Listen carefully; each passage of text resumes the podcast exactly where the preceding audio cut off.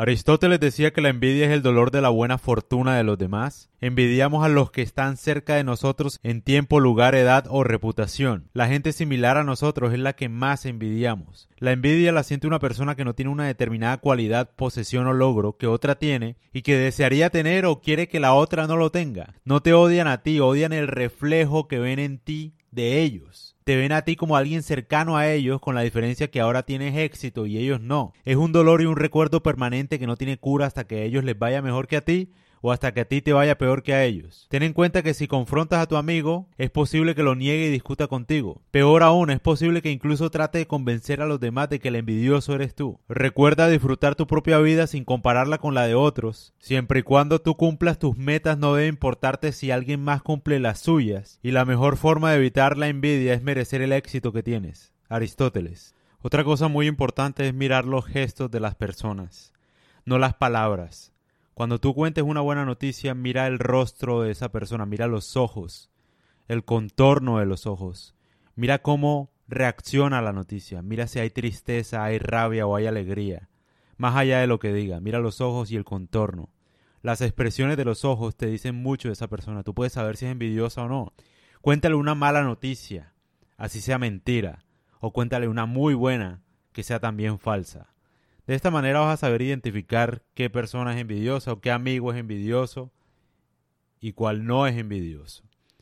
¿Para qué? Porque una vez ya logres identificar claramente un amigo envidioso, lo que tienes que hacer es apartarte de él. Poco a poco, gradualmente, que no se dé cuenta que ya te diste cuenta que es envidioso. Trata de que no sea evidente, que no sea una declaración de guerra, ni enemigos, ni nada por el estilo.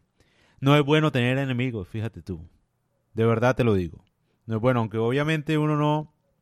Es decir, no es bueno tener enemigos, pero siempre vas a tener enemigos. A eso es a lo que voy. Naturalmente, si tú eres un hombre o mujer que está triunfando que busca el éxito de alguna manera o mejorar en su vida, siempre va a incomodar a alguien. Eso. Es inevitable. O sea, el precio del éxito es la envidia de los demás. Nada que hacer. Ahora, eso no quiere decir que tú vayas a buscar que la gente te envidie, que vas a alardear de todo lo que tienes, que vas a, mejor dicho, a provocar a los demás, a provocar el odio de los demás. Eso es lo que no está bien, porque no es bueno tener enemigos y menos uno buscárselos. Eso me parece una decisión estúpida. Ahora, que no puedas evitarlo, eso ya es otra cosa. Es decir, no quiere decir que tú para evitar enemigos entonces no hagas nada ni seas nadie, porque es que no quieres despertar la envidia a los demás pues de malas. Si no les gusta, si no les gusta que te vaya bien, pues que sigan llorando y sigan siendo unos perdedores mediocres para toda su vida. Es la verdad. ¿Qué te importa? Ahora, eso no quiere decir que les vayas a restregar tu éxito en la cara. Eso es diferente. Sé prudente, trata de evitar alardear mucho de tu éxito, de las cosas buenas que te pasan, porque ¿para qué? Porque a nadie le importa, nada más que a ti y a los seres que te aman, a tu familia.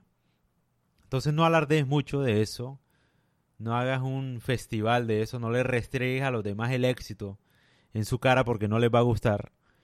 Eh, y puedes tener un enemigo que te puede hacer daño.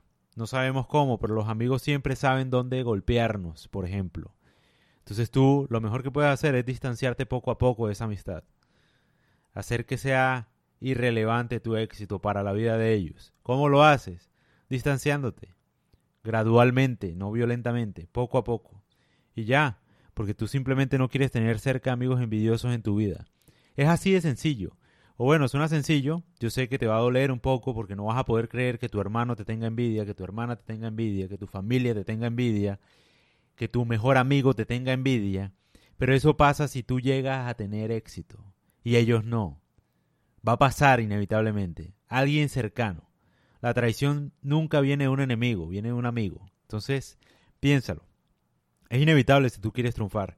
Y vale la pena triunfar así tengas enemigos. Vale la pena, la verdad. Vale la pena ser excelente en lo que uno hace. Entonces nada, arriesgarse, identificar al enemigo, mirarle el rostro, el contorno, los, los rasgos faciales. Es lo que hay que ver cuando tú les digas una buena noticia o una mala noticia. Más allá de lo que dicen porque te van a decir, ay, cómo me alegra, o ay, qué mal. Mira los rasgos faciales, mira cómo ligeramente sonríe si tú le cuentas una falsa noticia tuya mala. Y mira cómo le da rabia que te vaya muy bien, así sea con una noticia falsa. Y así intente sonreír, no puede de la rabia. Eso es muy bueno para identificar a alguien envidioso y saber apartarlo de tu vida. Porque como dije, no es bueno tener enemigos cerca, es bueno identificarlos. Ahora, eso no quiere decir que por no tener enemigos, como dije anteriormente, no hagas nada. Si tienes enemigos, bueno, es inevitable. Esa es la idea, triunfar.